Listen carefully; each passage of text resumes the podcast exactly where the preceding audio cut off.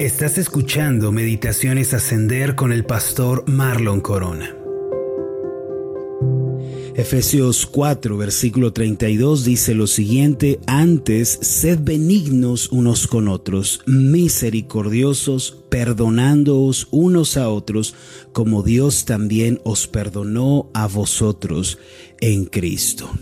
Lincoln dijo lo siguiente, una persona es más feliz a medida que aprende a escribir las ofensas en el polvo y las bendiciones en el mármol. ¿Cuánto ha sufrido, mis amados, el mundo por causa del resentimiento, del odio, de la lucha, por causa de aferrarse excesivamente a un punto de vista? Lo cierto es que el mundo ha sufrido demasiado por causa de estos sentimientos y opiniones. Si nosotros vivimos como esclavos del odio, del resentimiento, entonces ya hemos perdido la felicidad. Una persona que eh, vive atrapada en el dolor de lo que le hicieron, lo que le dijeron, cómo la trataron, cómo la hicieron sentir, en realidad ya no puede ser feliz. Esos sentimientos de odio, de rencor, le impiden tener paz, le impiden ser feliz. Dice un estudio que el 70% de las enfermedades del hombre moderno se relacionan directamente con el corazón. Es decir, que por causa de guardar en nuestro interior temores, resentimientos, odios, ansiedades, las personas llegan a enfermarse. Eh, esto es así porque nuestra mente está conectada a nuestro cuerpo y todo lo que ocurre en nuestros pensamientos y sentimientos deriva en la cuestión física. De manera, mis amados, que si nosotros queremos ser sanos en esta vida, gozar de una buena salud física, tenemos que deshacernos de todo temor, tenemos que quitar el odio, remover la ansiedad y debemos optar por vivir amablemente con todas las personas. Lo cierto es que Dios quiere que nosotros perdonemos, que seamos misericordiosos, que seamos amables con todos. ¿Saben por qué? Porque Dios mismo es un Dios de perdón y de misericordia.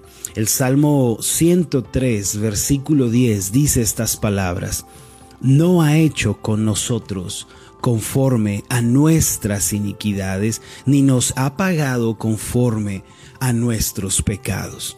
Este pasaje dice que Dios no nos trata conforme a nuestras iniquidades merecen ser tratadas. Lo cierto es que todos somos pecadores, todos hemos fallado, hemos ofendido a Dios, pero Dios no nos ha tratado conforme a nuestra maldad, a nuestro pecado. Dios es un Dios de perdón y de misericordia. Si nosotros queremos tener comunión con este Dios, queremos caminar con Él, entonces también debemos tener este mismo corazón. Debemos disponer nuestra actitud para perdonar las ofensas. Mis amados, Dios va a descender sobre aquellas personas que vivan vidas de perdón. Como decíamos al principio, vamos a ser más felices, vamos a tener más paz y gozo en esta vida si aprendemos a escribir las ofensas en la arena. ¿Y qué significa esto?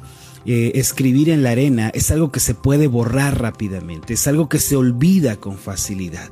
Y así debemos actuar con las ofensas, lo que nos hayan hecho, lo que nos hayan dicho, cómo nos hicieron sentir, hermanos, nosotros debemos olvidarlo rápido, debemos pasarlo por alto lo más rápido posible. Pero también dice esta frase que las bendiciones deben escribirse en el mármol. Otra manera de explicar esto, mis amados, es que debemos ser gente que opta por centrarse en lo positivo de la vida, en lo agradable, en lo bueno que Dios ha hecho, en lugar de vivir centrados en la amargura, en lo que me dijeron, en el odio y en el resentimiento.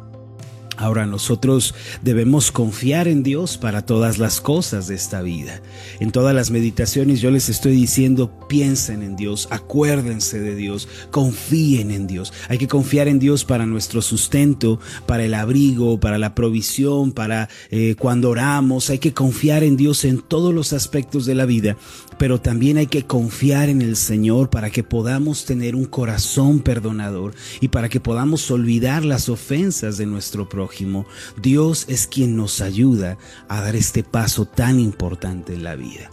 El perdón y la misericordia, así como la amabilidad, mis amados, no son posibles con la fuerza del hombre. Dios tiene que intervenir para ayudarnos a vivir esta clase de vida.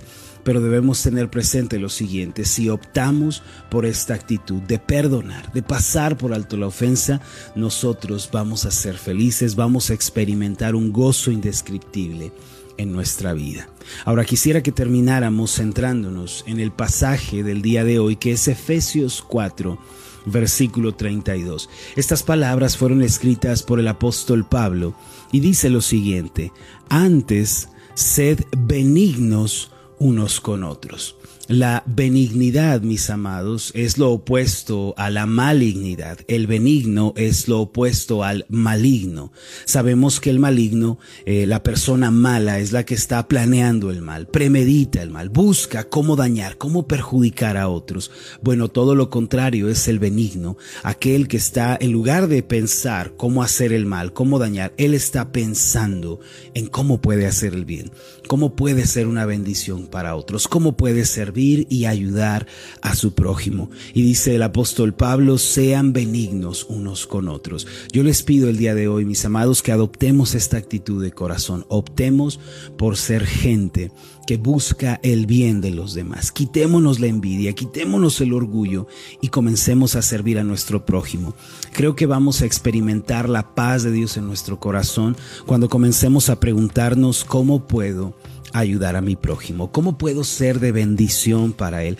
¿Qué puedo hacer para que él se sienta mejor, para que él sea bendecido?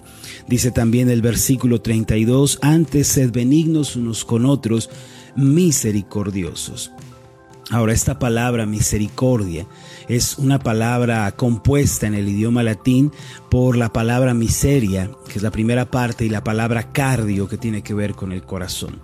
La palabra misericordia significa ser movido a la compasión del corazón al ver la miseria del otro o la necesidad del otro. Dios dice que debemos vivir con este corazón que se compadece de los demás. Debemos compadecernos de todas las personas. Cuando alguien nos ofende, cuando alguien nos lastima, cuando alguien dice algo en nuestra contra, también debemos ser misericordiosos con ellos. Debemos entender que ellos están actuando de esa forma debido a que también están heridos. Una persona herida va a herir a los demás. Una persona sana nunca va a estar hiriendo a otros, ofendiendo a otros, sino que va a buscar la paz con todos. Por eso cuando recibimos una ofensa hay que tener misericordia, hay que compadecernos pensando, bueno, no sé que haya sufrido él, no sé que haya vivido ella, pero los voy a perdonar.